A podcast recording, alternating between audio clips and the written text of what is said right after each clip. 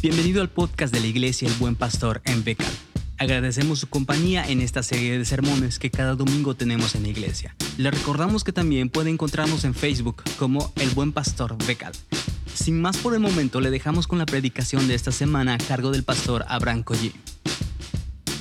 Pueden ocupar sus lugares, hermanos, y les invito a que busquen en Primera de Corintios capítulo 12, del versículo 1 hasta el versículo 31. Mantengan sus Biblias abiertas en esa porción bíblica. Recuerdo una vez cuando estaba pequeño que pues mi papá siempre nos contaba muchos cuentos, muchas fábulas. Y recordé en esta semana una que era acerca de un ciervo o un venado como lo conocemos en esta región. Un venado un cierto día llegó a beber agua en el Jaltún, en la roca donde se almacena el agua durante la lluvia. Y al llegar al Jaltún y al comenzar a beber, vio en la superficie de esta agua el reflejo de sus patitas delgadas, pero también de sus hermosos cuernos. Y el venado dijo, es verdad lo que dice de mí la gente, supero a todos los animales en gracia y en nobleza. Pero después el venado dijo muy triste, qué gracioso también son mis patitas flaquitas, no se comparan con mis cuernos. En esto va saliendo de los matorrales o de la hierba un león. Y entonces el venado, patitas, ¿para qué te quiero? Comenzó a brincar y de un brinco cruzó la vereda y comenzó el león a ir tras este venado. Pero el venado, con sus saltos gigantes por sus patitas, pues pudo de una u otra manera esquivar a este león. Lo interesante de esta historia es que el venado, al ir escapando del león, llegó un momento que sus hermosos cuernos se enredaron entre la maleza. Y el león entonces tristemente, alcanzó y devoró a este venado. Los pies que tanto despreciaba lo habían salvado, pero los cuernos en que tanto orgullo tenía lo habían perdido. Es cierto, amados hermanos, que generalmente dentro de la iglesia, nosotros cuando se trata de dones, Tratamos con más orgullo a algunos y con menosprecio a otros. En el plano de la iglesia, amados hermanos, Dios nos da dones a través de su Espíritu Santo. Y estos dones, amados hermanos, no deben ser tratados ni con orgullo ni con menosprecio, porque Dios es el que da estos dones. Estos dones, amados hermanos, nos ayudan a través del Espíritu Santo a servir a los demás. Nos capacitan para ministrar las necesidades del cuerpo de los creyentes, porque todos proceden del mismo Espíritu y con el propósito de edificar el cuerpo de Cristo, la iglesia. Si nosotros abrimos nuestro pasaje en el capítulo 12 de Primera de Corintios, vamos a ver que el apóstol Pablo quería tocar este tema. Durante este mes estamos hablando acerca del acróstico que nosotros tenemos como iglesia, que es el Adam. Adora, diezma, aprende. Y hoy vamos a ver la M de ministrar. Si tú y yo en verdad hemos tenido o tenemos una relación con Dios, si tú y yo en verdad somos hijos de Cristo, Él nos da dones. Eso es de cajón, como dirían por allá. Y esos dones Dios nos los da para capacitar a su iglesia. En el capítulo 12, el apóstol Pablo escribe la iglesia de Corinto porque se habían producido ciertos abusos en esta iglesia, especialmente en relación con el don de lenguas. Pablo escribe para corregir estos abusos. Aquí en el capítulo 12 se nos muestra que habían creyentes en Corinto que habían recibido el don de lenguas, es decir, que habían recibido el poder para hablar lenguas extranjeras sin jamás haberlas estudiado. Pero en vez de usar este don para alabanza de Dios y edificación de los creyentes, lo estaban utilizando para exhibirse. Se levantaban en las reuniones y hablaban en lenguas que nadie comprendía, esperando que otros se impresionaran de aquellas personas y esperando que otros vieran con orgullo a estas personas exaltaban sus dones por encima de los demás y pretendían una espiritualidad superior a los que no podían hablar estos, estas lenguas. Esto, amados hermanos, por una parte llevaba al orgullo y por la otra parte llevaba sentimientos de envidia, de inferioridad e incapacidad de parte de las otras personas. Era necesario entonces que el apóstol corrigiera estas equivocadas actitudes y estableciera controles en el ejercicio de los dones, especialmente el de la lengua y profecía. En lugar de edificar, en lugar de unificar, en la iglesia de Corinto los dones espirituales estaban dividiendo. Estaban creando celos entre ellos, estaban convirtiéndose en símbolos de poder espiritual, originando rivalidades entre ellos, porque algunos pensaban que eran más espirituales que otros debido a esos dones. Esto, amados hermanos, era una forma equivocada de usar los dones espirituales, porque su propósito siempre es ayudar a la iglesia a que marche mejor no que exista la, envidia o divida la iglesia. El propósito de los dones que cada uno de nosotros tenemos es ministrar a los demás y no para un deleite o una exhibición. El propósito de los dones, amados hermanos, es para que cada uno de nosotros de manera sensible ministre a los demás. Nunca debemos usar estos dones para manipular a nuestros propios intereses o para causar división con un orgullo cegador. Es por ello que un correcto entendimiento de los dones que Dios te ha dado dentro de la iglesia llevarán a la unidad, pero también al cuidado mutuo. La pregunta ahora es, ¿qué debo entender sobre mis dones dentro de la iglesia para que nos lleve a una unidad y a un cuidado mutuo? Veamos algunos principios que se desprende de este pasaje. El primer principio, amados hermanos, para que nosotros seamos una iglesia unida y ministrémonos los unos a los otros, debemos entender que con respecto a los dones hay diversidad, pero también existe el mutuo beneficio. O sea, hay diversidad de dones, pero debe haber un mutuo beneficio. Vean que dice el versículo 7. En la versión internacional dice así, a cada uno se le da una manifestación especial del Espíritu. ¿Para qué, hermanos?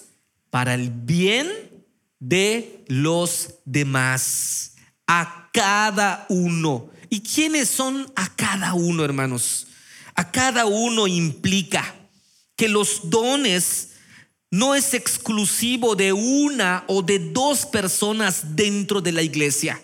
No, sino que a cada uno es para las personas que creen en Cristo. Si tú tienes una relación con Cristo, si Él es tu Salvador y Él has entregado tu vida, estás en una relación creciente con Él, entonces los dones que Dios te da han sido equipados para ti de tal manera que tú puedas ayudar, ministrar, servir dentro de la iglesia para que la iglesia cumpla su misión. Dios manifiesta en ti a través de su Espíritu Santo esos dones. Dios pone en cada iglesia a las personas con los dones necesarios para cumplir la misión de hacer discípulos. Y esto, amados hermanos, es algo que creemos. Y eso es algo que también fomentamos dentro de la iglesia, el buen pastor, dentro de esta comunidad. Si tú eres creyente en Cristo, tienes los dones y necesitas ponerlo al servicio de los demás. Los corintios estaban actuando como si solamente hubiese un solo don, el don de lenguas. Por eso Pablo les dice, no, vuestra unidad no se encuentra en la posesión de un don común, sino en la posesión del Espíritu Santo, que es la fuente de todos los dones. No todos tenemos la misma tarea dentro de la iglesia, pero lo que tenemos en común es que todo lo hacemos por el mismo Señor y con vista a servir a otros antes que a nosotros mismos. Todos los dones mencionados en los siguientes versículos de este pasaje son producidos, son controlados por el mismo Espíritu. Una vez más vemos que Él no da el mismo don a todos sino que Él distribuye en su iglesia a cada uno en particular según su voluntad. Vean que dice el versículo 11. El versículo 11 dice, quien reparte a cada uno según Él lo determina. Un punto importante, hermanos, es que el Espíritu Santo distribuye los dones de manera soberana dentro de la iglesia. Si realmente nosotros entendiéramos esto, si realmente nosotros comprendiéramos a cabalidad esto, este conocimiento excluiría por una parte el orgullo, porque no tenemos nada que hayamos recibido por ser especiales, sino es la gracia de Dios. Saber esto, amados hermanos, elimina de nosotros el descontento y nos hace confiar en la sabiduría y el infinito amor de Dios que nos da a nosotros el don que Él sabe que nosotros podemos poner para ministrar a los demás. Si todos tocasen el mismo instrumento, nunca podría haber una orquesta sinfónica. Si todos decidieran ser maestros en la iglesia, ¿dónde habrían los alumnos? Si un cuerpo estuviese compuesto solo de una lengua, qué horrible sería. Por eso, amados hermanos, Dios es el que distribuye de manera soberana los dones en su iglesia. Y vean que dice al final del versículo, para el bien de los demás. Dios, amados hermanos, capacita, te ha capacitado a ti, me capacita a mí con un don para que nosotros sirvamos a los demás. No debe haber ese sentido de superioridad en las personas que poseen estos dones, porque es Dios quien da el poder. Y los dones, hermanos, son dados para un provecho común, no para un provecho particular no son dados para la propia exhibición, ni siquiera para la propia gratificación. Esto es un punto central en este capítulo. Recuerda algo muy importante. Todas las actividades de los ministerios, los campamentos de la iglesia, los campos de verano de la iglesia, los retiros, las actividades de varones, de la femenil, de los jóvenes, todo lo que se programe, inclusive lo que nosotros podemos ver ahora en este culto y lo que ven los hermanos a través de la pantalla, todo, todo es hecho por personas que han abrazado la verdad de Dios, creyendo que Dios les ha dado dones para poner al servicio de la comunidad de Cristo personas que saben que Dios les ha dado un don en el área de la tecnología y gracias a ello personas nos pueden ver en estos momentos en otros países y en otros estados de la República. Personas que han abrazado firmemente su don y también han abrazado este concepto de bendecir a los demás. Llegan mucho antes que nosotros para ponerse a practicar, para que nos lleven en una alabanza a Dios creyendo que Dios les ha dado dones para poner al servicio de los demás. Personas que han abrazado firmemente la unidad de la iglesia y el cuidado mutuo. Y esto solo se logra cuando tú desde allá donde estás en tu silla comienzas a ver que en la iglesia hay diversidad de dones para un mutuo beneficio. Otro principio importante que nos ayudará como iglesia a tener unidad y un cuidado mutuo es que hay diversidad, pero somos uno. Hay diversidad, pero somos uno. Vean que dice el versículo 20. En la versión internacional dice así. Lo cierto es que hay muchos miembros, pero el cuerpo es uno solo. Hermanos, esta ilustración tan significativa del cuerpo humano es una ilustración exacta de unidad y de diversidad. El cuerpo es uno, pero sin embargo tiene muchos miembros. Aunque todos los creyentes dentro de la iglesia somos diferentes y llevamos a cabo funciones distintas, sin embargo todos se combinan para constituir, constituir una unidad funcional, un cuerpo. Lo que Pablo se propone en esta sección es hacer hincapié en la unidad sana, que es algo que un cuerpo sano refleja. Cada uno de sus miembros, cuando un cuerpo está sano, cada uno de sus miembros o sistemas realiza su función correcta y adecuada por la cual fue creada. Y eso le da unidad al cuerpo. Y eso le da colectividad al cuerpo. Lo hacen de manera individual, pero en grupo es un conjunto y eso hace un cuerpo sano. Pero cuando un cuerpo está enfermo, de repente el corazón quiere hacer otra cosa y el cerebro quiere hacer otra cosa y la mano quiere hacer una cosa y el hígado quiere hacer otra cosa. En la iglesia, amados hermanos, los dones vienen del Espíritu y son diseñados no para la gloria individual del miembro, sino para la gloria del cuerpo que es la iglesia. Es interesante entonces cómo Pablo conecta esto con Cristo. Él dice en el versículo 12, así también Cristo él está diciéndonos, hermanos, y aquí se refiere no solo al glorificado Señor Jesucristo que está en el cielo, sino a la cabeza en el cielo y a sus miembros aquí en la tierra.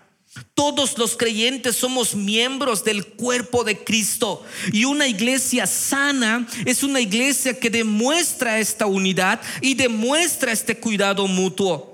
Porque así como el cuerpo es un vehículo mediante el cual las personas expresan a otros, así el cuerpo de Cristo, que es la iglesia, es el vehículo aquí en la tierra por medio del cual el Espíritu Santo da a conocer a Cristo. Es una evidencia de una gracia maravillosa que el Señor permite que tú y yo como iglesia expresemos de Él. Cristo, amados hermanos, ya no está en este mundo. Por tanto, si quiere que se haga algo en el mundo, la iglesia es el agente para hacerlo. Si quiere que se enseñe a un niño, la iglesia debe tomar la pauta. Si quiere que se busque a un maestro, si quiere que se cure a un enfermo, si quiere que se busque a un médico, si quiere que haya en la historia cosas distintas, la iglesia tiene que buscar su lugar. Literalmente, amados hermanos, tenemos que ser el cuerpo de Cristo. Unas manos que hagan su trabajo, unos pies que vayan y lleven el Evangelio, una voz que hable y dé a conocer su palabra. Decía un predicador, Él no tiene más manos que las nuestras para hacer su obra. Él no tiene más pies que los nuestros para mostrar su camino. Él no tiene más voz que la nuestra para contar cómo Él murió. Necesitamos tener claro que somos su cuerpo, llevando a otros a Él. Y aquí, amados hermanos, radica la suprema gloria del cristiano, el ser parte del cuerpo de Cristo en el mundo. Así que Pablo traza una alegoría de unidad que debe existir dentro de la iglesia Un cuerpo es sano y eficiente solo cuando cada una de las partes funciona como es debido. Las partes del cuerpo, hermanos, no tienen celos el uno del otro, no se codician las funciones del uno del otro. Si hay variedad de miembros, no se podría tener un cuerpo humano. Ha de haber muchos miembros para que cada uno de ellos, diferente tal vez el uno de otro, operando en obediencia a la cabeza, entonces haya cooperación con los demás. Cuando la iglesia, hermanos, funciona en armonía como un cuerpo para la gloria de Dios, Cristo es reflejado en el mundo. Cuando la iglesia funciona en armonía como un cuerpo, la gloria de Cristo es reflejada a las personas. Por ello, como iglesia, no debemos vernos como ministerios en competencia, sino cooperando, porque somos un cuerpo. No debemos vernos como sociedades individuales, cada quien por su, por su esquina, como dirían, sino con una sola agenda como cuerpo de Cristo. No debemos vernos como miembros aislados los unos de los otros, sino como un solo cuerpo. Ver entonces la diversidad es esencial para un cuerpo sano, pero también nos librará de tenernos en poco a nosotros mismos pensando que nuestros dones son insignificantes y de tener en poco a otros llenándonos de orgullo pensando que somos mejores. Sería absurdo, amados hermanos, para el pie sentirse poco importante porque no puede hacer la obra de la mano. Vernos entonces como un cuerpo con diversidad en la iglesia ayuda a la unidad y al cuidado mutuo. Solo se logra cuando entendemos entonces que hay diversidad de dones para el mutuo beneficio, pero también hay diversidad, pero somos un solo cuerpo. Otro principio importante es que hay diversidad, pero existe interdependencia. Dependemos los unos de los otros. Vean que dice el versículo 25. En la versión internacional dice así, a fin de que no haya división en el cuerpo, sino que sus miembros se preocupen por igual unos por otros. El cuidado mutuo de los miembros, hermanos, previene la división.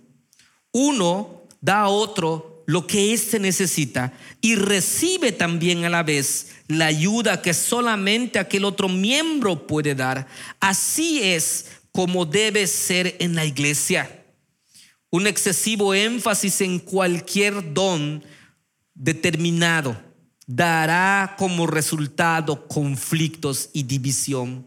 Lo que afecta a un miembro afecta a todos. Eso es bien sabido en el cuerpo. Por ejemplo, la fiebre. La fiebre, amados hermanos, no se limita a una sola parte del cuerpo, sino que afecta a todo el sistema. Lo mismo sucede con otros tipos de enfermedades y de dolor. Por ejemplo, un oftalmólogo puede con frecuencia detectar un tumor cerebral, puede detectar con frecuencia algún daño del riñón, o del hígado con solo mirando los ojos. La razón es que aunque todos estos miembros son distintos y están separados, son interdependientes, forman parte del mismo cuerpo y están vitalmente unidos que lo que afecta a un miembro afecta todo lo que existe en interdependencia. Por ello, amados hermanos, en lugar de sentir descontento con nuestra parte, en lugar de sentirnos independientes a los demás, deberíamos tener un verdadero sentido de solidaridad dentro de la iglesia. La iglesia es una unidad interdependiente. Las personas que no pueden ver más allá de su propia organización, de su propia sociedad, de su propia familia, de su propio liderazgo, de su propio grupo pequeño, no han empezado ni siquiera a comprender la unidad real de la iglesia. Demasiado a menudo los miembros en la iglesia están tan inmersos en su ministerio que muchas veces se ocupan tanto en ese y no ven el panorama general donde Dios está dando o está bendiciendo a la iglesia. Si la iglesia va a ser un cuerpo sano, se necesita que los demás comiencen a ver este panorama de que cada ministerio está interconectado. Una iglesia refleja en su actividad esta interdependencia. Los jóvenes, amados hermanos, están conectados con la femenil. La femenil están conectados con los varones. Los varones están conectados con el ministerio de alabanza, con el ministerio infantil. Existe esta interconexión siempre que nos ponemos a pensar en nuestra propia importancia en la iglesia. Desaparece la posibilidad de una labor verdaderamente cristiana. Todo lo que haga daño a un cristiano debería causar en nosotros el más agudo dolor. Asimismo, si vemos a otro cristiano que recibe honra, no deberíamos sentirnos celosos, sino que deberíamos gozarnos con él. Pablo recuerda a los corintios que son el cuerpo de Cristo. Esto significa que ellos formaban colectividad, un microcosmos cada una, cada uno formaba esta parte del cuerpo y debía cumplir su función sin ningún sentimiento de soberbia, independencia, envidia o amor propio. Personas que han creído firmemente estos principios dentro de la iglesia ayudan a la unidad y al cuidado mutuo. Cuando entiendes que hay en la iglesia, dones diversos para un mutuo beneficio. Cuando entiendes que hay en la iglesia diversidad, pero somos un solo cuerpo.